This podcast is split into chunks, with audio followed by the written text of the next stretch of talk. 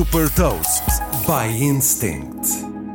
Eu sou o Nuno Ribeiro da Instinct e trago-lhe as notícias das empresas que lideram a nova economia. As mais recentes inovações e movimentos estratégicos da Meta e da Amazon e os resultados do Spotify.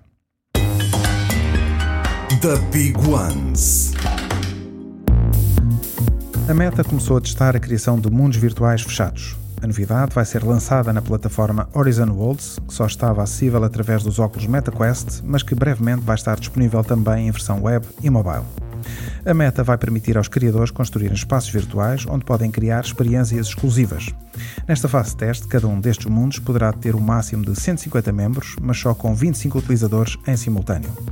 A Meta está a replicar a estratégia do Facebook e do Instagram em juntar pessoas com os mesmos interesses como forma de potenciar o poder das comunidades e criar efeitos de rede, agora também no metaverso. A Amazon reforçou a parceria com a plataforma de pagamentos Stripe, que permite efetuar pagamentos online em mais de 130 moedas. Com o novo acordo, a Stripe torna-se um dos parceiros estratégicos da Amazon nos Estados Unidos, na Europa e no Canadá. A Stripe vai processar grande parte do volume de total de pagamentos que abrangem serviços como Amazon Prime, Amazon Pay e Buy with Prime. E o Spotify conquistou mais 10 milhões de subscritores e pela primeira vez ultrapassou a fasquia dos 200 milhões de subscritores pagantes em todo o mundo.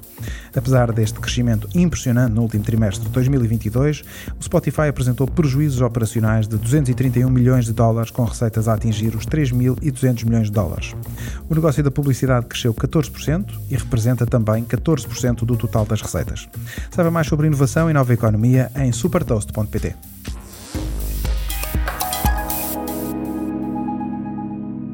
Super Toast é um projeto editorial da Instinct que distribui o futuro hoje para preparar as empresas para o amanhã.